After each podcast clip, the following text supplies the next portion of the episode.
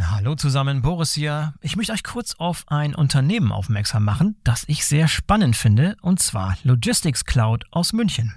Spannend deshalb, weil Logistics Cloud ein neutrales Datennetzwerk für den Datenaustausch betreibt, das bereits 90 Prozent der weltweit tätigen Logistikunternehmen abdeckt. Und Leute, die die Logistics Cloud verwenden, sagen, man hat sofort das Gefühl, so sieht die transparente Supply Chain der Zukunft aus. Das ist natürlich eine gewagte Aussage, macht aber Sinn, wenn man sich anschaut, wie das Ganze tatsächlich funktioniert. Vereinfacht ausgedrückt kann man sich das so vorstellen, dass beliebig viele Shipper an das System von Logistics Cloud angebunden werden können, um Transportaufträge und Statusmeldungen an ebenso viele verbundene Logistikdienstleister zu übermitteln oder von diesen zu empfangen. Das hat zum Ziel, eine komplette Transparenz der Sendungsströme zu erreichen, wobei jede Sendung von mehreren Versendern zu mehreren Logistikdienstleistern verfolgt werden kann. Außerdem werden beliebig viele IoT-Provider an die Logistics Cloud angeschlossen, um Sendungsdaten mit IoT-Daten anzureichern und diese Rückmeldungen an die IT-Systeme der Kunden weiterzuleiten. Das neutrale Datenaustauschnetz der Logistics Cloud ist modular aufgebaut und somit maximal flexibel. Die Plug-and-Play-Lösungen lassen sich mit universeller Anbindung sowohl in bestehenden Lösungen als auch in neuen Anwendungen einfach einsetzen.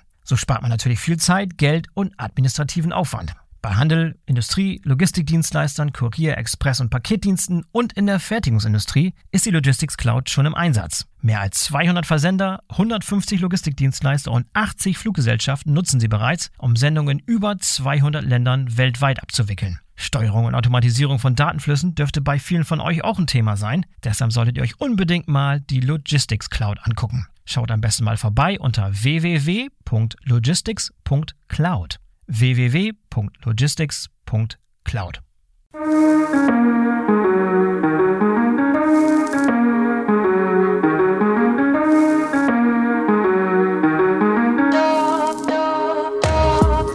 Hallo und herzlich willkommen zum BVL Podcast. Ich bin euer Host Boris Felgendreher und heute hört ihr Folge 1 einer zweiteiligen Reportage zum Thema Baulogistik. Und mit Reportage meine ich, dass wir uns das spannende Spezialthema Baulogistik nicht nur aus der Perspektive von einem oder zwei Gesprächspartnern anschauen, sondern diesmal habe ich für euch in den letzten Wochen fast ein Dutzend verschiedene Einzelgespräche und Interviews geführt mit Vertretern der verschiedenen Player, die zusammen das Ökosystem Baulogistik ausmachen.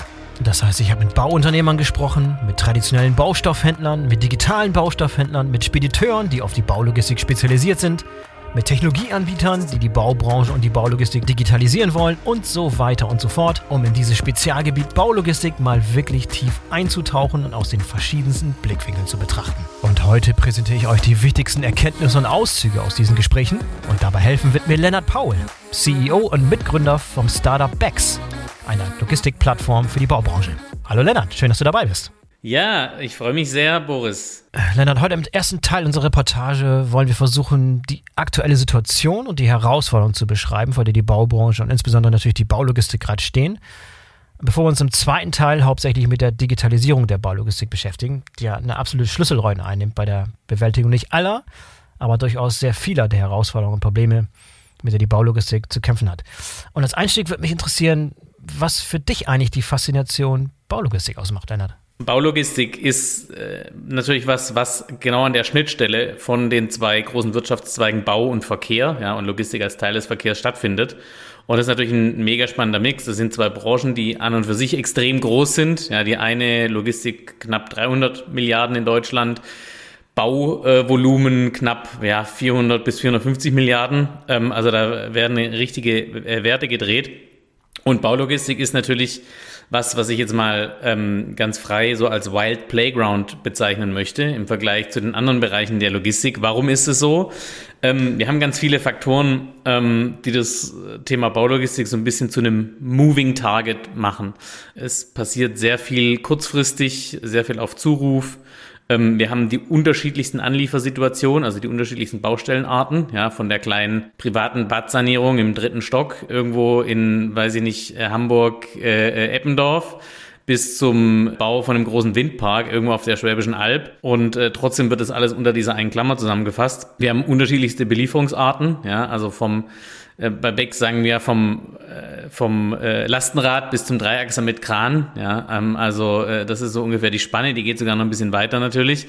Ähm, und wir haben natürlich auch eine nicht so kontrollierte Anliefersituation zum Beispiel wie in, im Automotive-Bereich oder so in der klassischen Handelslogistik. Ja, weil ähm, kommst halt irgendwann auf eine Baustelle und meistens ist da äh, mal nicht so befestigter Untergrund. Ja? Also äh, Kranführer Ronny lässt grüßen, äh, Kranplätze müssen verdichtet sein. Ja?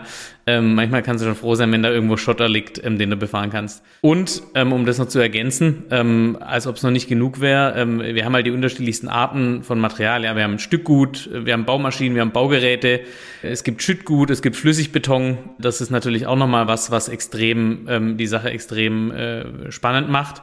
Und wir haben auch einen sehr starken Mix zwischen eben Last Mile, aber eben auch Streckengeschäft, also quasi ganze LKWs, die irgendwo durch die Bundesrepublik ab Werk dann auf die Baustelle fahren. Und ich glaube, was das ganze Thema für Menschen spannend macht, die aus der Logistik kommen, aber vielleicht jetzt nicht aus der Baulogistik ist, dass man sich, glaube ich, in der Branche sehr stark ähm, abschauen kann, dass äh, eben großer Pragmatismus herrscht, sehr viel Hands-on passiert. Ich glaube, das werden wir in unserer kleinen Podcast-Reportage ähm, hier auch sehen. Und ähm, weil es eben so ist, ähm, liebe ich dieses Thema Baulogistik auch so. Und es ist, wie wir auch, glaube ich, sehen werden, so viel kann man schon mal spoilern, noch nicht so viel optimiert. Und äh, deshalb ähm, bin ich mal gespannt, wie gut wir das Thema den Zuhörerinnen und Zuhörern hier näher bringen werden und äh, freue mich auf jeden Fall auf äh, den Themenkomplex. Ja, du hast recht. Das ist vielleicht nochmal ganz wichtig zu betonen, äh, dass die Reportage nicht nur für Leute sein soll, die bereits in der Baulogistik arbeiten oder mit der Baulogistik zu tun haben, sondern auch für den generellen Logistiker. Denn ich finde es immer ganz wichtig, auch mal über den Tellerrand hinauszuschauen, denn besonders dort findet man häufig frische Ideen und Denkanstöße. Aber ähm, sag bitte, bevor wir anfangen, noch ein, zwei Sätze zu dir als Gründer von Bex Technologies. Also wer die gesamte Hintergrundstory von dir und deinem Team hören will, der kann auch gerne nochmal in Episode 84 des BVL-Podcasts reinhören, denn da warst du schon mal bei uns zu Gast. Deshalb also hier nur, ganz verkürzt. Was macht Bex in der Baulogistik? Ja, also ähm, genau, ich bin einer der, der Mitgründer von Bex. Ähm, Bex steht für Baustellenexpress und was wir machen, äh, wir sind quasi eine Logistikplattform und digitaler Spediteur für die Baubranche. Das heißt, ähm, wir bewegen von einem Päckchen Schrauben bis hin zu einer Sattelzugladung voll Ziegelstein und Baumaschinen, Baugeräten, alles, was irgendwie auf Baustellen muss oder von Baustellen weg muss. Und ähm, machen wir jetzt seit 2019. Äh, ich bin einer der ähm, äh, Gründer zusammen mit Johannes, den wir ähm, hier im Zuge ähm, unseres ähm, Podcasts auch nochmal hören werden und ähm, bin dort eben hauptsächlich zuständig ähm, für das Thema Marktbearbeitung, also Kundengewinn, aber auch äh, Investorengewinn und äh, Kunden und Investoren bei Laune halten und äh, natürlich auch unser sehr talentiertes Team weiter ausbauen und äh, dafür sorgen, dass sowohl im Unternehmen als auch alle, die mit dem Unternehmen zu tun haben, glücklich sind. Das ist also meine Hauptaufgabe. Verstanden, okay. Dann lass uns doch mal als Einstieg einen Blick darauf werfen, wie sich das Baugewerbe eigentlich gerade entwickelt. Nach vielen Jahren des Baubooms hat sich die Konjunktur 2022 nämlich deutlich abgeschwächt. Und auch für das Jahr 2023 rechnet die Branche mit fallenden Umsätzen. Eine aktuelle Umfrage unter Mitgliedern des Zentralverbandes des deutschen Baugewerbes spiegelt diese trüben Konjunkturaussichten auch so ein bisschen wider. 60 Prozent der Befragten erwarten eine Verschlechterung ihrer Geschäftsentwicklung im nächsten halben Jahr. Über die Sparten hinweg betrachtet ist der Wohnungsbau scheinbar das größte Sorgenkind, aber auch die Bereiche Wirtschaftsbau und öffentlicher Bau sind rückläufig. Ich habe mit Alexander Gran, dem Mitgründer des Startups Bobby aus München, über die Auswirkungen gesprochen, die die derzeit angespannte wirtschaftliche Lage und die vielleicht kommende Rezession auf sein Geschäft und auf die Baubranche im Allgemeinen haben wird. Bobby ist ein digitaler Baustoffhändler, der sehr Großes vorhat. Und steigende Zinsen und abflachendes Baugeschäft können schnell mal zum Showstopper für den Baustoffhandel werden, oder? Nö, also äh, Zinsen steigen, Bauvorhaben werden eingestellt, die, genau, die Branche wird so ein bisschen einbrechen. Ähm, das ist uns relativ egal. Also meine beiden größten Wettbewerber machen so 14 Milliarden Umsatz, dann kommt einer mit irgendwie drei, dann kommt einer mit zwei Milliarden.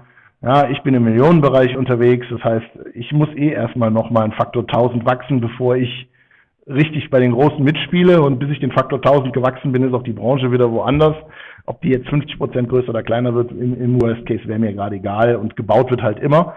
Und ähm, auf der anderen Seite sorgt aber Druck und Veränderung auch dafür, dass die Leute etwas offener werden für Neues. Ne? In der Vergangenheit war es so, dass wir Lieferanten hatten, die haben gesagt, ja, ich Vertrieb ist mir doch alles egal, ich verkaufe eh alles, was ich produziere. So, wenn du also, wenn du also fünf Jahre lang bei 100 Prozent oder 110 Prozent Auslastung produzierst, dann ist ja Vertrieb nicht so dein Thema.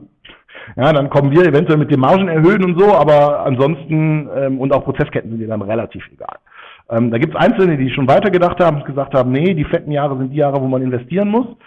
Ähm, das merken gerade die Leute jetzt, die äh, da so ein Klimathema haben. Da gibt es nämlich manche, die haben das Problem in den letzten zehn Jahren gelöst, vorausschauen, und es gibt manche, die haben das Gasproblem nicht gelöst, die haben jetzt ein Thema oder hatten jetzt ein Thema.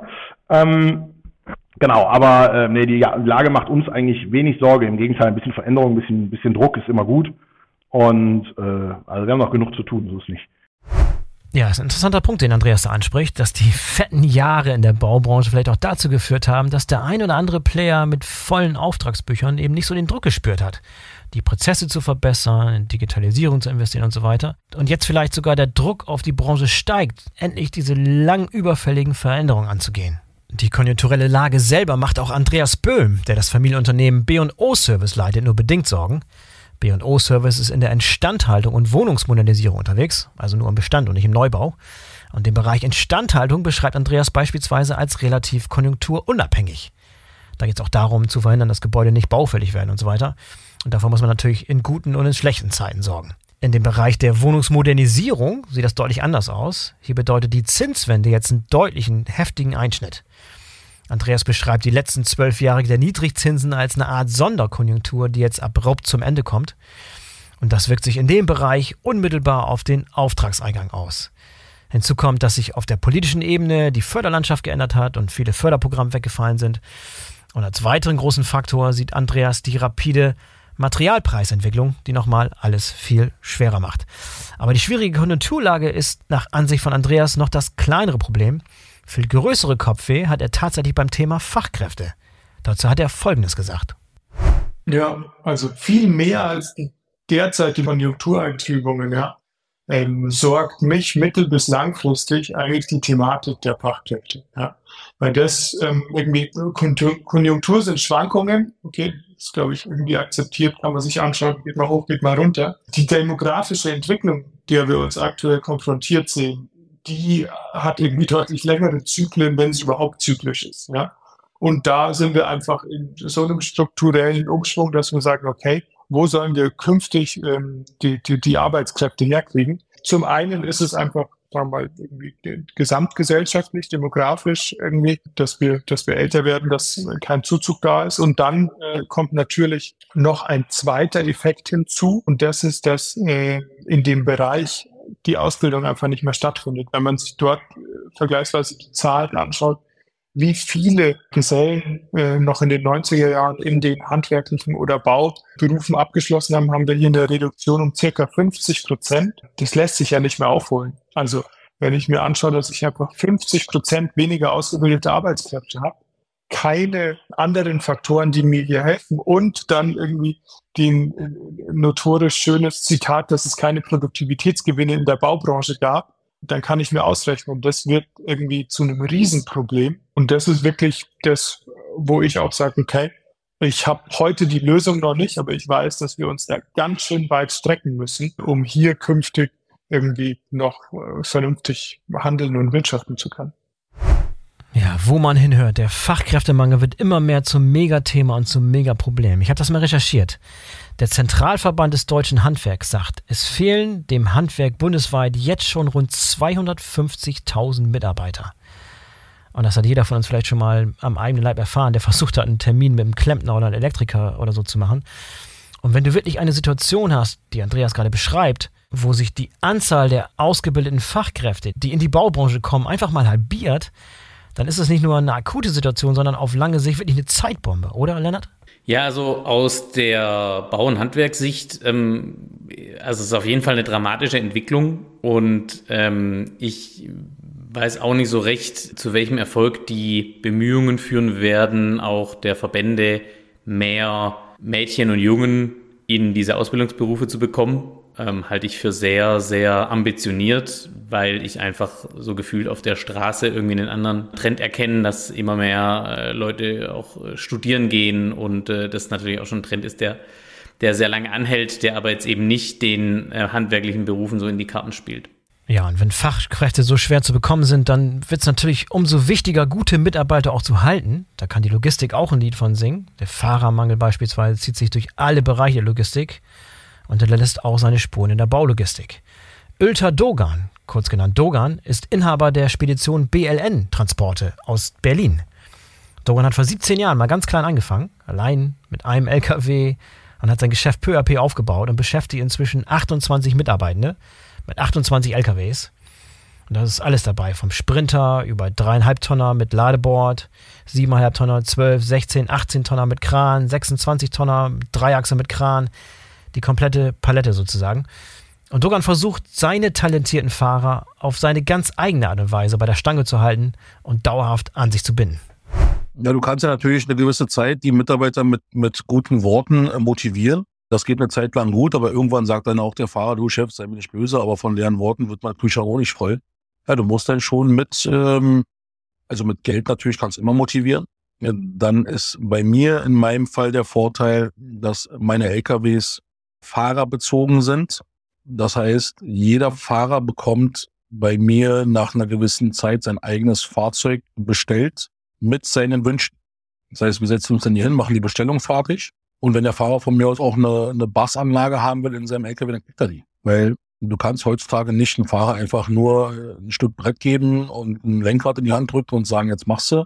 Der sagt sich, gut, für 100 Euro weniger oder so, kriegt bei dem anderen Unternehmer einen nagelneuen LKW mit super Ausstattung, Automatikgetriebe und so eine Sachen. Äh, deswegen sage ich ja, ne, also die Fahrzeuge, die habe, die sind voll ausgestattet. Da gibt's im Grunde keine Punkte mehr, die du mehr anklicken könntest bei der Bestellung. Das ist heutzutage auch sehr viel wert. Dann ist natürlich auch, was wir unseren Fahrern bieten, ist, dass der Fahr das äh, Fahrzeug mit nach Hause genommen werden kann. Das heißt, äh, wir haben jetzt keinen äh, großen Hof, äh, wo alle immer nachmittags hinkommen müssen, von dort aus dann mit ihrem Pkw oder mit den öffentlichen nach Hause fahren, morgens wieder antanzen müssen, sondern jeder Fahrer hat sein Lkw vor seiner Haustür und fährt dann morgens eben bloß zum Kunden. Ist natürlich auch eine Kostenfrage, weil ne, wird dann unser Sprit verbraucht. Dementsprechend auch die Fahrerkarte wird dann schon beansprucht äh, zur Fahrt zum Kunden hin. Aber auch das ist alles berücksichtigt und mit einkalkuliert. Ja, Lennart, du siehst, hier werden alle möglichen Register gezogen, von LKWs mit Bassanlage und Vollausstattung bis zur Möglichkeit, das Fahrzeug über Nacht mit nach Hause zu nehmen, was ich mir in Berlin ehrlich gesagt gar nicht so einfach vorstelle. Ja, Berlin ist ja eine Flächenstadt, da kann man ähm, auf jeden Fall äh, sicherlich auf der einen oder anderen Allee dann einen selbst einen LKW-Parkplatz ergattern, ohne, ohne zu kreativ und zu viele Verkehrsregeln brechen zu müssen, hoffentlich. Aber ja, also man sieht es ähnlich wie bei Andreas Böhm, das Thema Fachkräftemangel schlägt halt durch und auch das Thema eben Menschen zu motivieren für eine Arbeit, die von sich aus jetzt nicht unbedingt zu den bequemsten äh, Tätigkeiten äh, zählt. Und äh, also die Bassanlage, über die wir gerade so ein bisschen schmunzeln, die ist natürlich schon ein wichtiges Investment. Und wenn man das, glaube ich, einem Spediteur für 30 Jahren erzählt hätte, dann ähm, hätte der einen mit Sicherheit mit ungläubigen Augen angeschaut. Aber ja, es ist einfach so, ähm, äh, Fahrer fehlen. Ähm, ich glaube, der Nahverkehr, und das ist ja in der Baulogistik Gott sei Dank oft Nahverkehr, weil wir eben von einer sehr regionalen Asset-Struktur sprechen, der hat heute noch den Vorteil, dass eben die Leute abends in der Regel in ihrem eigenen Bett schlafen können. Deshalb ist es da heute hat man sicherlich noch ein paar mehr Vorteile ähm, als jetzt vielleicht im europäischen Fernverkehr, im Road-Transport-Bereich. Aber klar, das ist auf jeden Fall ein Thema und ähm, da müssen sich am Schluss die Unternehmen und die Spediteure auch wandeln, um halt weiter diese Themen überhaupt bedienen zu können und äh, Fahrerinnen und Fahrer in den Führerhäusern sitzen zu haben. Okay, nachdem wir jetzt die beiden sehr wichtigen Einflussfaktoren Konjunktur und Fachkräftemangel besprochen haben, lass uns doch mal ein bisschen tiefer eintauchen in die Baulogistik und die verschiedenen Player, die da unterwegs sind.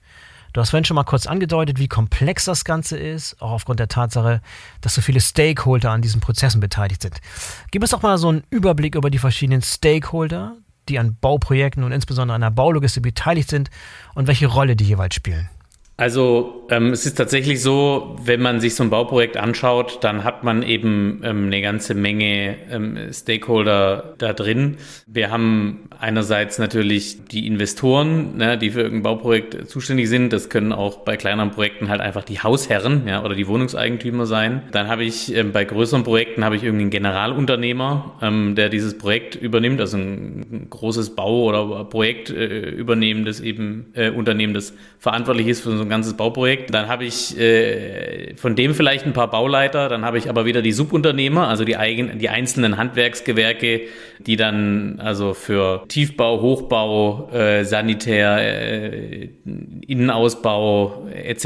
irgendwie verantwortlich zeichnen. Dann habe ich natürlich verschiedene Lieferanten, ja, also äh, Händler, Hersteller, die irgendwie Material ähm, auf Baustellen bekommen müssen oder eben Vermieter, die ähm, Baumaschinen, Baugeräte ähm, irgendwie äh, bewegen und äh, anbieten. Dann habe ich eben die Logistikunternehmen äh, und die Logistikdienstleister oder eben auch dann so Logistikplattformen wie uns, die sich dann eben drum kümmern, dass der Materialfluss ähm, zumindest mal bis auf die Baustelle ähm, funktioniert oder dann eben sogar noch auf der Baustelle ähm, irgendwie die Intralogistik. Ähm, also man sieht, da ist schon ein großer Durchstich an verschiedenen Stakeholdern in so einem Prozess und ähm, es gibt sehr viele Schnittstellen auch zwischen den Stakeholdern, was ja, glaube ich, überall so ist. Je mehr Schnittstellen es gibt, desto heikler wird es, äh, Prozesse dann auch noch abzubilden.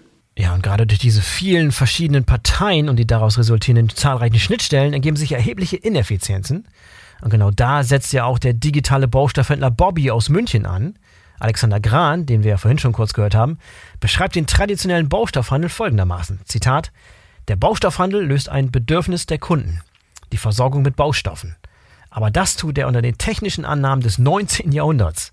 Und deshalb hat er ein Geschäftsmodell und eine Arbeitsweise, die nicht so effizient ist, wie sie sein könnte oder sein müsste, wenn man es mit den Mitteln der Digitalisierung löst. Zitat Ende. Aber worin bestehen denn nun genau diese Ineffizienzen, die dringend behoben werden müssen? Der traditionelle Baustoffhandel ist ein lokales Lagerbusiness, der denkt aus seinem Lager heraus, fährt mit einer sehr kleinen, aus Logistikersicht Lkw-Flotte, also typischerweise kleiner fünf, damit lokal Warenströme und handelt gleichzeitig aber, und das ist eigentlich 80 Prozent von seinem Umsatz, auch die Streckenlogistik ab, also all das, was direkt von der Industrie auf die Baustelle geliefert wird. Das Ganze unterfüttert er mit einem Geschäftsmodell, was darauf basiert, seine eigene Marge zu maximieren. Also er versucht, möglichst günstig einzukaufen, möglichst teuer zu verkaufen. Und das hat er gemacht, indem er ähm, rückwirkende Bonusvereinbarungen abschließt. Das heißt, er geht im Januar hin, sagt, hey, lieber Hersteller, wir haben letztes Jahr super zusammengearbeitet, haben eine halbe Milliarde Umsatz gemacht, ich hätte gerne mal 50 Millionen rückwirkend für letztes Jahr von dir, weil ich so ein guter Partner bin. Findet der Hersteller aber nicht so cool, aber das ist das, ist das Modell. Und ähm, das macht er in Einkaufskooperationen, wo also irgendwie ein paar hundert einzelne Gesellschaften zusammengeschlossen sind, die derweil im lokalen Wettbewerb stehen. Und ähm, die Kombination aus alledem drängt ihn ein Stück dazu, dass er keine nationale digitale Lösung bauen kann. Allein schon, weil er die Umsätze nicht aufgeteilt bekommen würde. Und ähm, ja, das ist etwas, was, was wir dann gelöst haben, ähm, dass wir die, die Lokalität, die das Geschäft an manchen Stellen mitbringt, also ich sage mal im schlimmsten Fall einen Sand, den fährst du halt von der nächsten Kies- und Sandgrube, den fährst du nicht national, ähm, zu verknüpfen mit der Grenzenlosigkeit eines digitalen Geschäftsmodells. Denn ich kann natürlich nicht, eine, also ich kann eine Website bauen, die sagt, ich kann jetzt 28 Kilometer Radius, aber das bringt es ja nicht. Weder vom Invest her noch aus Kundensicht. Ähm, und das, das haben wir gelöst, dass wir diese beiden Dinge verheiratet bekommen haben, haben das Geschäftsmodell noch was angepasst.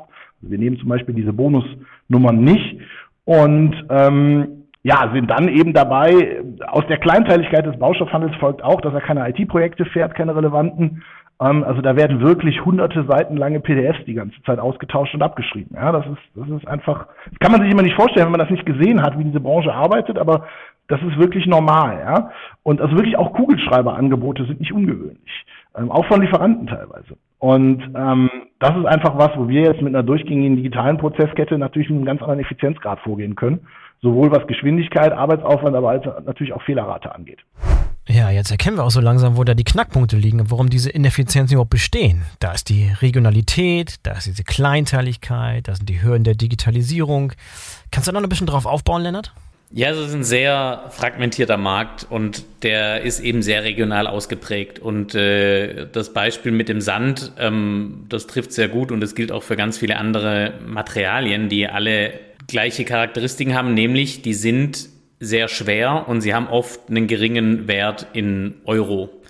Und die natürlich dann von Flensburg nach Garmisch zu transportieren, ergibt in den wenigsten Fällen tatsächlich Sinn. Das ist einfach die Struktur des Marktes, die auch über ja, 100 Jahre mindestens, ja, 100 Jahre plus gewachsen ist. Und natürlich gibt es da sehr viele ähm, Ineffizienzen ähm, auch drin. Der Alex beschreibt es ja jetzt sehr stark aus der Handelsicht, weil das natürlich mit seinem Geschäftsmodell die Sicht ist, die für ihn am relevantesten ist. Wenn man da jetzt nochmal ein bisschen weiter darüber hinausgeht und sich nochmal die ganze Prozesskette vielleicht auch ein bisschen mehr eben aus einer Bausicht tatsächlich anzuschauen, also aus einer Baustellensicht. Gibt halt auch unterschiedliche Bauphasen. Da fängt es ja auch schon mal an. Ja, wir haben das gerade bei den Stakeholdern ja schon so ein bisschen gehört. Ähm, äh, also unterschiedliche Stakeholder, ähm, zum Beispiel bei den Subunternehmern. Da gibt es eben unterschiedliche Bauphasen. Die müssen auch alle irgendwie vernünftig ineinander übergehen angefangen bei der Planung und Konzeption ähm, bis eben zur Inbetriebnahme und später sozusagen den, den Lifecycle Management des Gebäudes, ja, also bis irgendwann mal vielleicht zum Rückbau. Es gibt äh, einfach verschiedene Abhängigkeiten. Also ich kann, äh, es macht halt, also es ergibt halt wenig Sinn, ähm, zum Beispiel äh, weiß ich nicht, Fenster in Gebäude einzubauen, wenn der Estrich noch nicht drin ist, ja, oder ähm, Fassaden äh, äh, zu machen, äh, irgendwie Putzfassaden, wenn es nachts wieder gefriert, ja, also da gibt es einfach verschiedene Abhängigkeiten, ähm, unterschiedliche Gewerke, ähm, die da eben ineinander übergreifen müssen auch, ähm, und da entsteht eben ein sehr hoher Koordinationsaufwand. Und was eben heute dazu kommt aus einer prozessualen Sicht, es ist halt einfach auch noch sehr wenig digitalisiert. Einerseits findet nicht so viel Informationsaustausch statt, wie könnte oder idealerweise sollte. Und es gibt eben noch keine effiziente Art und Weise, diese Informationen an alle Stellen fließen zu lassen. Also heute ist die Kommunikation halt oft eins zu eins. Also der Gewerk A spricht mit dem Bauleiter, dann spricht Bauleiter mit Gewerk B.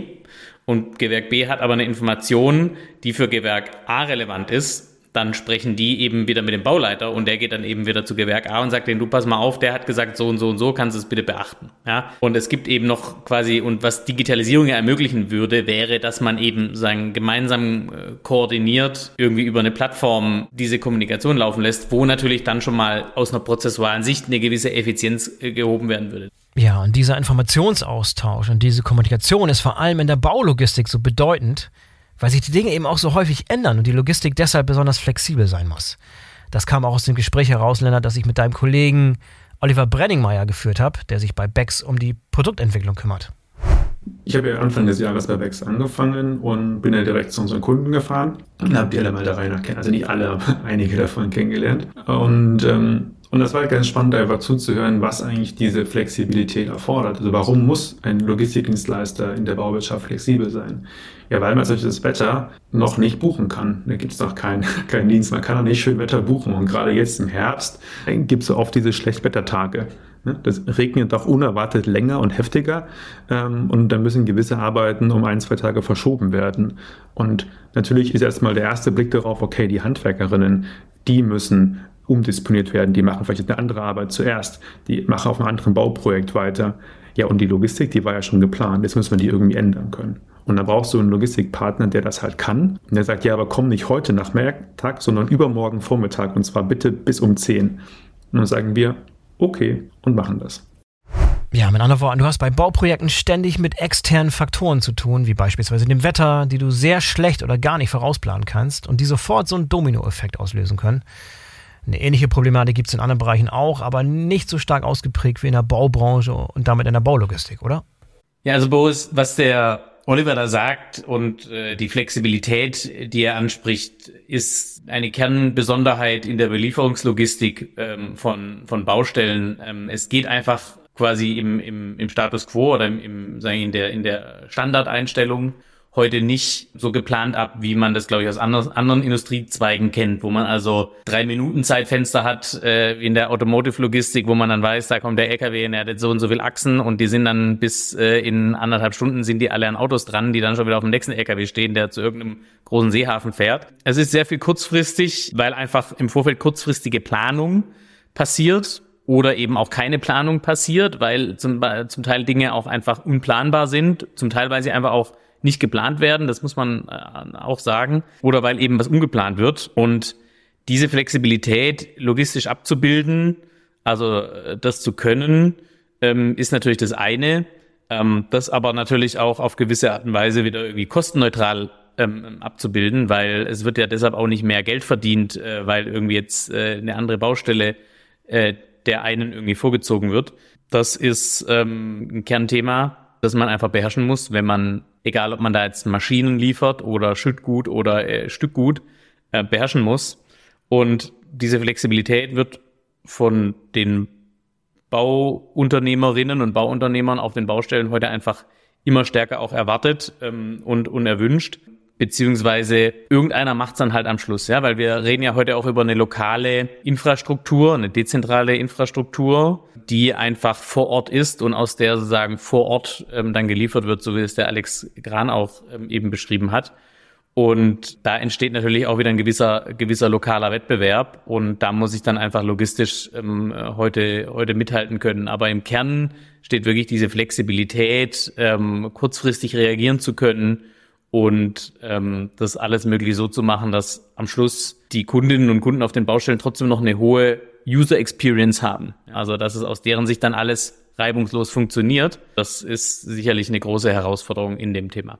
Und diese Ansprüche und Erwartungen, die die Kunden in der Baubranche haben, sind nicht ganz ohne. Und das spornt auch den einen oder anderen Baustoffhändler beispielsweise an, da die extra Meile zu gehen. Wie zum Beispiel bei A&J Holzzentrum in Hamburg.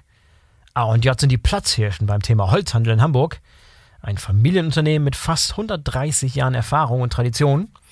Ralf Ax ist dort seit mehreren Jahren Geschäftsführer und hat mir geschildert, was er und sein Team so alles auf die Beine stellen, um eine optimale Customer Experience zu liefern. Angefangen mit der Möglichkeit, auch nachts Ware abzuholen. Nachteule nennt er das Ganze. Also genau, also wir haben eine Nachteule, kann ich ja nochmal zu erzählen. Ähm, das heißt, die Kunden, die, die abholen bei uns, können ja normal in der Öffnungszeit, wir haben ja jeden Tag von 7 bis 19 Uhr geöffnet, also weil wir Einzelhandel- und Großhandelsöffnungszeiten haben, kann also der Kunde permanent kommen. Ähm, samstags von 9 bis äh, 15 Uhr. Aber der Kunde kann bei uns nachts, da wir nachts unsere Ware verladen, unsere LKWs beladen, also ich sage ja, man sieht von außen ein bisschen verstaubt aus, aber wir sind so in der Logistik, sind wir, glaube ich, ganz gut tough unterwegs, ähm, kann man eben nachts, der, der normale Handwerkerkunde, der Privatkunde jetzt nicht, also er könnte schon, wenn er wollte, wenn er vorher bezahlt hat, weil wir jetzt keine Kasse nachts machen, aber unsere Handwerker sehr häufig holen morgens um, vor allen Dingen so zwischen 4, 5 Uhr schon die Ware ab, um dann von meinem Weg mit der Ware mit den Türen nach Sylt zu fahren oder, oder südlich Hamburg oder zu anderen, weil dann ab 7, 8 Uhr ist es in Hamburg nicht mehr so einfach, sich zu bewegen, zumindest wenn man schnell sein möchte. Und dadurch holen die Kunden dann eben in der Nachteule das ab. Die müssen dann hier eine Klingel drücken, dann kommt unsere Nachtschicht, die macht die Tür auf, dann ist die Ware fertig gepackt und dann können sie die mitnehmen. Gelebte Praxis. Das klappt. Also die Nachtschicht haben wir eingeführt, wann habe ich das gemacht? Vor acht, neun Jahren, weil wir einfach gemerkt haben, dass wir auf unserer Fläche von hier gut 40.000 Quadratmeter sonst immer Probleme hatten. Ne? Wir haben so einen ganzen Schwung Abholkunden, natürlich die Ware, die wir annehmen und was wir bewegen müssen tagtäglich. Und dann haben wir irgendwann gemerkt, dass das zu stressig ist und auch man, man irgendwann dann auch, auch man kann zwar noch mehr Stapler kaufen, aber die müssen ja auch irgendwo fahren und sich bewegen können. Und die ganzen LKWs, die dann auf dem Hof stehen bei uns äh, mit unseren knapp 21 Fahrzeugen, ähm, ist es eben so, dass wir dann die Problematik hatten, dass wir dann am Tag auch noch Spediteure hatten, wo wir vielleicht noch Schnellschüsse für die Kunden dann ausliefern und dann war irgendwann sozusagen Sudden Death. Also der Stress war enorm und der ganze Laden hat sozusagen den ganzen Tag nur geladen. Und dann haben wir uns entschieden, wie wir das lösen können und mit den Mitarbeitern mehrmals drüber gesprochen und dann haben die gesagt, wollen wir nicht eine Nachtschicht machen? Und dann haben wir das, haben wir uns gefreut über den Vorschlag, weil das kann ich natürlich nicht so anordnen, so einfach. Ne? Also das ist dann schon nicht so für jeden ja auch eine andere Lebensphase. Und das haben wir dann geübt, äh, äh, mal einen Monat lang. Ähm, das hat geklappt, die Mitarbeiter fanden das toll. Ähm, vor allen Dingen ältere Mitarbeiter bei mir, die finden das wirklich toll von der Zeitspanne auch. Also die kommen dann mit dem Biorhythmus gut klar. Ähm, also für mich persönlich wäre das nichts. Meine Mitarbeiter würden jetzt wieder lachen, weil ich dann morgens nicht mal nicht so fit bin, aber dafür spät abends, aber nicht so spät abends. Und dann sind wir, wie gesagt, dann haben wir das angefangen, drei Monate wirklich professionell zu machen, als wirklich so gelebt. Und als wir gemerkt haben, dass das so gut funktioniert und die Kunden immer sagten, Mensch, wir können ja auch noch am Nachmittag bestellen, wie geht das denn auf einmal? Äh, haben wir gemerkt, dass es wirklich super klappt. Ähm, und seitdem haben wir so, dass unsere Großhandelskunden, natürlich auch der Privatkunde, bis 17.05 Uhr bestellen kann abends. Also 17.05 Uhr, dann ist Annahmeschluss. Und dann verladen wir nachts und morgens stehen die LKWs fertig geladen und fahren dann je nach Entfernung und wir fahren so gut 150 Kilometer Umkreis, fahren sie dann zwischen 6 und 7 Uhr verlassen sie den Hof nach einem festen Plan und fahren dann vollautomatisch nach Tourenplanung zu den Kunden. Also die Kunden wissen, wann wir kommen. Wir schicken vorher eine SMS, wann wir kommen äh, oder eine Mail, kann er sich aussuchen. Ähm, er kann auch tracken live bei uns online im, im Shop oder auch bei uns auf der Homepage. Er hat den Tracking-Code äh, über die Mail oder über, das, über die WhatsApp oder SMS, wie er es haben möchte und kann dann permanent nachverfolgen, wo wir gerade sind ähm, und kann auch permanent mit unserer Disposition dann sprechen. Wenn er jetzt ein Problem hat, dann können wir es natürlich auch noch anpassen während des Tages. Und das wird sehr, sehr genutzt in dem Fall. Und wir machen demnächst sogar, dass wir dann noch kurz bevor wir kommen, noch eine Mail schicken in dem Fall. Weil manchmal ist ja so, dass dann am Tage sich vielleicht bei dem Handwerker das eine oder andere dann auch geändert hat. Dann kriegt er demnächst auch noch eine halbe Stunde vorher eine Info, wenn wir kommen. Und das wird von unseren Kunden sehr geliebt. Das klappt. Ich finde das echt ein sehr schönes Beispiel dafür, wie man Logistik ganz gezielt einsetzen kann, um die Customer Experience zu verbessern und sich so einen Wettbewerbsvorsprung zu verschaffen. Wie schaust du denn auf das Thema Logistik, Lennart, die Mehrwert für den Kunden erzeugt? Also ich glaube, auch bei dem Beispiel von AJ Holzhandel und äh, Ralf Ax in Hamburg äh, sieht man eben sehr deutlich, dass das Thema Logistik in der Baustoffbranche und in der Baubranche einfach einen sehr hohen Stellenwert hat und man damit heute eben extreme Mehrwerte schaffen kann. Weil ich sag mal, die, äh, die Holzplatten und die Türen und äh, was nicht alles, die ähm, der Herr Ax verkauft, ähm, die verkaufen halt andere eben auch von den gleichen Herstellern zu sehr ähnlichen Preisen. Und ähm, dann kannst du dich halt darüber differenzieren, dass du eben es schaffst, eine Nachtschicht einzuführen, dass da morgens um vier tatsächlich einer die Tür aufmacht und sagt, moin, hier äh, steht deine Palette für die Baustelle auf Sylt. Ähm, kann man sich jetzt natürlich darüber streiten, ob man nicht im nächsten Schritt sich überlegen sollte, ob man es nicht schafft, dem Kunden das so zumindest mal bis an Hindenburgdamm zu liefern, ja, vielleicht, ähm, dass er die dann da entspannt abholen kann oder mitnehmen kann, ähm, ist dann vielleicht die Ausbaustufe. Aber nein, also Mehrwert schaffen über Logistik ist ein großes Thema ähm, im, in der Baubranche.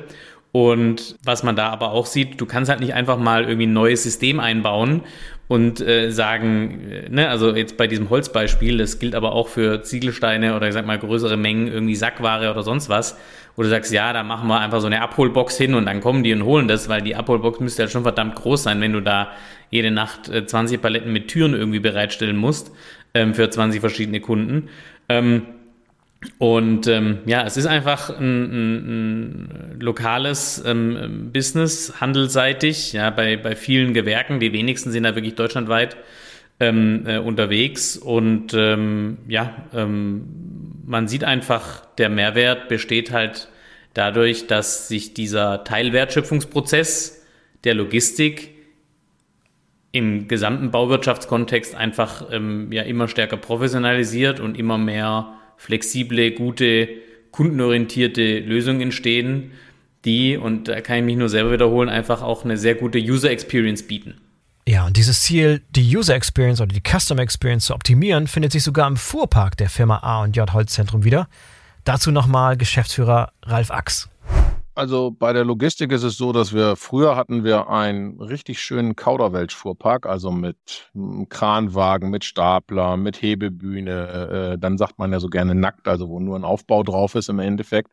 Ähm, das haben wir stringent die letzten Jahre umgebaut. Das heißt, wir haben heute drei Größenklassen eigentlich an LKWs. Äh, die haben auch alle die gleiche Aufbauart, also in dieser Größenklasse von Höhe und Länge. Ähm, zusätzlich, was wir haben, was vielleicht nicht so normal ist, äh, äh, man kennt ja meistens die LKWs, dass der dann hinten aufmacht und dann ähm, ist da ein großes Loch drin. Das ist bei uns ein Ticken anders. Also zum einen ist es so, dass alle unsere LKWs Wingliner-Technik haben, dass die also vollautomatisch aufklappen, also automatisch aufgehen komplett. Also einfach wie so eine Fernbindung drückt man drauf, dann geht sie hoch. Also nicht mehr, wie man das früher kannte mit so einer Gardine oder was auch immer. Ähm, dann ist es so, dass automatisch LED-Licht und alles Mögliche angeht. Und was wir zusätzlich noch haben, aufgrund unserer heterogenen Warenstruktur, ist, dass wir einen Zwischenboden drin haben. Das heißt, da ist ein Boden drin, der ist so auf halben Meter Höhe, komplett über die ganze Länge oder phasenweise, wenn der LKW eine Größenform hat, die noch länger ist, hört das meistens so bei sechs Meter auf. Und da stecken wir dann sozusagen lange Güter oder sperrige Güter runter. Oder auch wenn wir Ware zurücknehmen beim Kunden, weil er eben sagt, pass auf, da habe ich zu viel Ware gehabt oder da habe ich mich vertippt oder sonst online oder so, Dann schieben wir die da unter während der Fahrt und der andere Teil ist dann oben drauf festgezurrt. Ne? Und wir haben eben an dem mitten mindestens der Hälfte der Flotte haben wir ähm, Gabelstapler dran, also Mitnahmestapler, äh, um das eben zu entladen was das angeht. Und was wir haben seit ein paar Jahren sind eben auch mehr Transporter. Das hatten wir früher nicht. Da hat man eigentlich grundsätzlich ist man überall mit dem LKW hingefahren. Und das haben wir natürlich gerade, wir bewegen uns ja gerade wieder in die Situation, dass wir natürlich viel in der Renovierung, Sanierung unterwegs sind. Dann braucht da einer auch mal nur eine Zage oder nur eine Tür. Dafür brauche ich nicht mit dem LKW vorfahren, gerade im Hamburger Stadtverkehr. Lennart, deine Reaktion darauf? Ja, also ähnlich wie, wie vorher, ne? Also es geht halt darum, irgendwie äh, Lösungen zu bauen, die eher so, ähm, ja, sag ich mal, Maßanzüge sind, als jetzt wirklich von der Stange.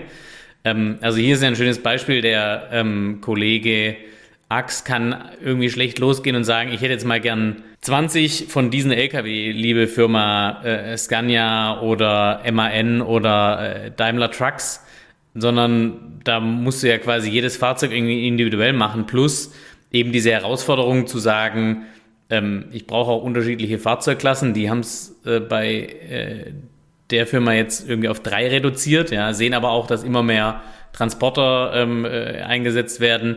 Also lange Rede, kurzer Sinn, auch da eine hohe Flexibilität und ähm, einfach ähm, ja, Logistik auch eben auf so einer Ebene wie Fahrzeugauswahl sehr stark orientiert am Kundenbedarf, sehr stark orientiert an dem, was man eben da täglich leisten muss.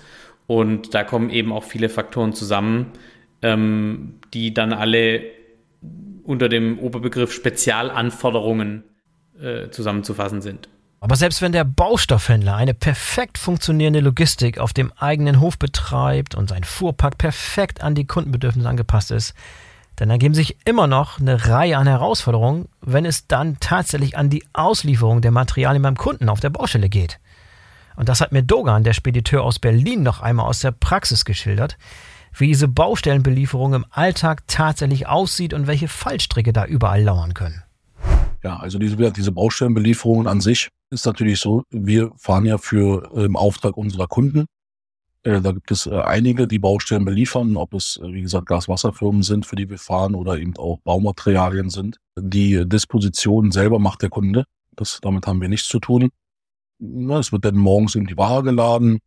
Die Lieferscheine werden dann, wie gesagt, dem Fahrer in die Hand gedrückt und dann liefert, fährt er eben seine Tour ab, fährt zu den Baustellen oder auch eben zu den, zu den Lagern der Firmen und beliefert eben dann äh, die Kunden beziehungsweise die Baustellen mit Baumaterialien. Äh, ist manchmal nicht ganz einfach, weil die Gegebenheiten vor Ort auf den Baustellen sind nicht immer die besten, bezogen auf äh, befestigten äh, Boden oder Großbaustelle, Ansprechpartner finden, Handy-Erreichbarkeit von den Monteuren, von den Ansprechpartnern, die man als ähm, Ansprechpartner bekommt. Ähm, wenn der, wie gesagt, der Monteur eventuell im Keller unterwegs ist, dann hat er keinen Empfang, dann versucht man erstmal da jemanden zu finden. Das ist manchmal ähm, natürlich ein großer Punkt, der auch Zeit raubt, weil wir natürlich auch nicht nur ein oder zwei Kunden dann meistens auf dem LKW drauf haben, sondern 10 bis 15 Kunden.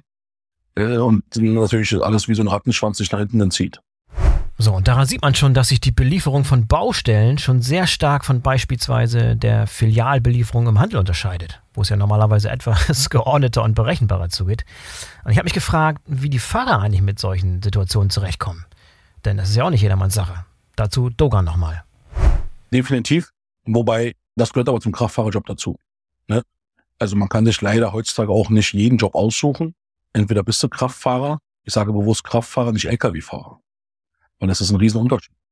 Ein Kraftfahrer, der macht alles. Ein Lkw-Fahrer fährt an der Rampe ran, lässt sich wahrscheinlich noch abladen, fässt ja keine Paletten an oder kein Hubwagen, nimmt sich kein Hubwagen in die Hand. Aber ein Kraftfahrer macht das. Und ein Kraftfahrer ist ausgebildet, der weiß auch, wie Ladungssicherung geht. Der kennt auch seine Fahrpersonalverordnung, seine Lenk- und Ruhezeitgesetze. Und das ist eben äh, der Knackpunkt, diese Personen zu finden und dann eben auch in der Firma halten zu können. Lkw-Fahrer kriegst du überall. Kriegst du auch, wie gesagt, wenn irgendeiner mal bei der Bundeswehr einen Führerschein gemacht hat für einen LKW, dann ist er auch Lkw-Fahrer, aber er ist kein Kraftfahrer. So, Lennart, da hast es. Lkw-Fahrer ist nicht gleich Kraftfahrer. Ja, also ähm, es ist auf jeden Fall also sehr spannend, dass er da eine eigene Definition hat und ähm, ich glaube, was es auch, ja auch definitiv aussagt, ist, dass eben die Fahrer, die bei Dogan sind und äh, wir arbeiten mit Bex auch eben ähm, mit, mit, mit ihm zusammen und er hat da auch wirklich Top-Leute, ja, die von, von unseren Kunden immer die höchsten, äh, äh, die höchsten Lobe einheimsen. Aber man muss halt sagen, generell, ja, also jetzt wieder sagen, ähm, äh, generalisiert ähm, für die ganze Branche, so wie das halt heute läuft dort in der Belieferungslogistik. Da wird heute einfach auch viel auf den Fahrer abgewälzt, hat äh, Dogan ja gesagt. Ähm, äh, die kriegen halt Lieferscheine in die Hand gedrückt und oft wird es dann auch so ein bisschen, neudeutsch würde man sagen, gesugarcoated mit, ja, der Fahrer, der kennt sich am besten aus, der macht die Route dann selber so, ja, hm, weiß ich nicht. Ähm, also es ist schon ein stressiger Job, ja, das, was, was Dogan als Kraftfahrer bezeichnet, ähm, das äh, ist ein stressiger Job und es gibt tatsächlich heute unterdurchschnittlich viel Hilfe, ähm, um diesen Job dann weniger stressig zu machen. Und natürlich für die, die eben so in der Prozesskette vorgelagert sind, ähm, also sagt man es einfach mal den Vertrieb, ja, oder auch den Kollegen, der da an der Rampe quasi den LKW belädt, für die ist es natürlich bequem. Und was dann eben auch noch ein bisschen passiert ist, die Fahrer ja, die nehmen das dann hin, die machen das dann halt, also die akzeptieren die Stressigkeit ihres Jobs ähm, und die wehren sich dann auch nicht unbedingt. Ja, was aber natürlich dem Berufsbild an sich auch eher wieder schadet, muss man auch sagen. Und ähm, so, das, äh, am Schluss kommt dann halt ein Prozess dabei raus, der auch da, haben wir schon so ein bisschen drüber gesprochen jetzt in diesem Teil unserer Reportage, der eben ähm, nicht äh, effizient ist und der am Schluss auch nicht die beste User Experience bietet, sowohl beim, bei der Fahrerin, beim Fahrer als auch dann bei den Menschen, die auf der Baustelle irgendwie ähm, Material oder Maschinen bekommen. Und ähm, ja, ist auf jeden Fall eine interessante Unterscheidung, ähm, die Dogan da hat, aber ich, ich gehe die grundsätzlich mit. Ähm, und man muss eben auch noch dazu sagen, die Kraftfahrer, ähm, das sind eben echt die Aushängeschilder. Ja, also wir haben ja heute auch noch Kunden, die eben eigene Flotten haben, eigene festangestellte Fahrer äh, auch noch haben. Ähm, und ähm, so sehen wir bei Becks auch unsere Fahrer und ähm, so äh, vermitteln wir es auch unseren Lieferpartnern. Da bist du halt eigentlich ein Teil der Brand. Also wenn du jetzt für für Becks, für ähm, Baustoffhandel Mustermann fährst, dann nimmt dich der Kunde, der da auf der Baustelle oder die Kundin, die auf der Baustelle das Material bekommt, die nehmen dich eben erstmal wahr als jemanden, der von Baustoffhandel Mustermann kommt. Und dementsprechend bist du einfach auch ein Teil der, der, der, der Marke, ähm, quasi des Verladers in dem Fall. Und ähm, bist einfach auch ein, ein Stück weit ein Service-Mitarbeiter. Und ich glaube, das ist tatsächlich was, wo sich ein Lkw-Fahrer im Fernverkehr sicherlich nicht ganz so fühlt, ja, und wo dieses, ich setze mich auf meinen Bock und fahre dann halt ähm, ähm, sicherlich ein bisschen stärker ähm, ähm, im Mittelpunkt steht. Natürlich müssen die auch idealerweise höflich, äh, freundlich und partnerschaftlich agieren und so wie man in den Wald ruft, so schallt es auch da zurück. Aber wenn man sich halt auf einer festen Tour jeden zweiten Tag sieht mit den gleichen Menschen, dann wird es eben noch wichtiger. Und ähm, das ist schon ganz maßgeblich, macht aber fairerweise den Job eines Fahrers dort natürlich auch ein bisschen interessanter. Und ähm, da kann man sicherlich auch ein bisschen mehr rausholen ähm, als jetzt bei einem Lkw-Fahrer, um nochmal mit der Definition abzuschließen. Ja, also jetzt haben wir ausführlich über die Logistik beim Baustoffhändler gesprochen, wir haben über die Belieferung der Baustellen gesprochen, fehlt noch das Thema Entsorgungslogistik, das vermutlich ja im Rahmen der Kreislaufwirtschaft auch eher stärker an Bedeutung gewinnen wird in den kommenden Jahren. Fällt die Entsorgungslogistik eigentlich auch mit in euer Aufgabenspektrum, Lennart?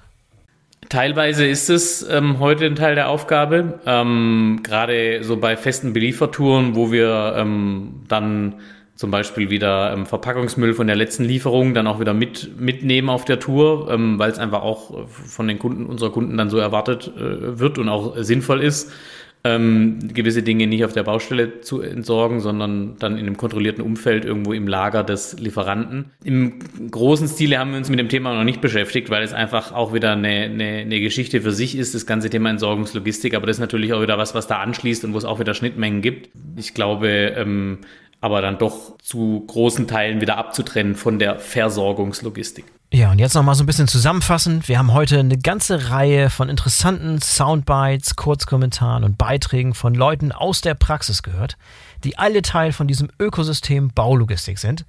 Und wir haben uns in der ersten Folge so ein bisschen darauf fokussiert, wie die Situation momentan aussieht. Was momentan die Herausforderungen sind, wo die Reibungsflächen sind, wie die Prozesse eigentlich funktionieren und wie sie verbessert werden müssten. Wir haben sozusagen ein Bild dargestellt, wie die Branche heute tickt und funktioniert, um uns dann im nächsten Schritt die Zukunft der Branche ein bisschen näher anzuschauen. Besonders die Art und Weise, wie die Digitalisierung, sprich digitale Prozesse, digitale Tools und so weiter, die Logistik in der Baubranche ins nächste Zeitalter bringen können. Was sind jetzt so für dich, Lennart, die Key Takeaways, die man heute aus dieser Folge mitnehmen sollte? Also ich glaube, was man auf jeden Fall mitnehmen kann, ist, ähm, dass man sehr stark gesehen hat, dass das Thema Logistik einfach ein extrem großer Differenzierungsfaktor ist in der Baubranche, ähm, vor allem eben für die Zulieferer, dass es eben sehr große Mehrwerte stiftet, auch für eben Unternehmer wie den Andreas Böhm, der ähm, hauptsächlich damit beschäftigt ist, eben ähm, ja, Wohnungen zu bauen und oder zu sanieren. Und ähm, das ist sicherlich für mich das allergrößte äh, Key Takeaway. Und ein zweites Takeaway ist, dass man, glaube ich, schon gesehen hat, dass es sehr ähm, ein, ein sehr komplexes Spielfeld ist, ähm, wo es eben sehr viele individuelle Lösungen gibt, das sehr fragmentiert ist ähm, und äh, somit auch komme ich zu meinem dritten Punkt und ähm, das schon mal als Steilvorlage dann für dich und als Teaser quasi für den zweiten Teil. Es ist auf jeden Fall ein Feld, in dem man noch sehr viel optimieren kann, sehr viel automatisieren kann und sehr viel Wertschöpfung auch rausholen kann für alle Beteiligten da. Und ähm, ja, um es nochmal zu strapazieren, die User Experience zu erhöhen von allen Beteiligten in dieser logistischen Prozesskette. Und da freue ich mich drauf, dass wir dann das nächste Mal da ganz tief in dieses Thema eintauchen.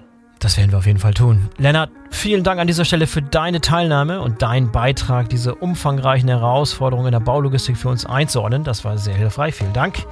Jetzt freuen wir uns hoffentlich alle auf Teil 2 unserer Reportage. Ich freue mich auch. Teil 1 war sehr gut, Teil 2 wird noch viel besser. Viel Spaß. So, das war Teil 1 unserer BVL Podcast Reportage zum Thema Digitalisierung der Baulogistik.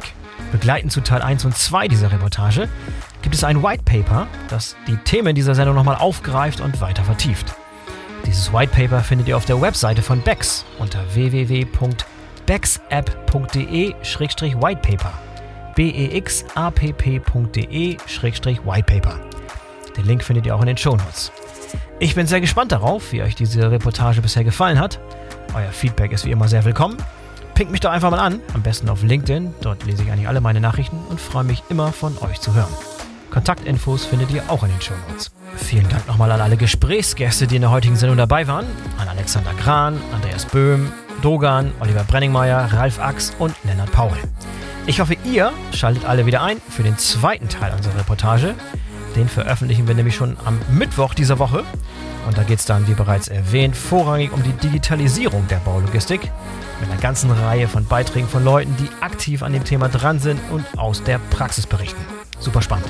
Ich hoffe, ihr seid dabei. Für heute sage ich Tschüss und auf Wiederhören. Bis zum nächsten Mal. Euer Boris Felgendreher.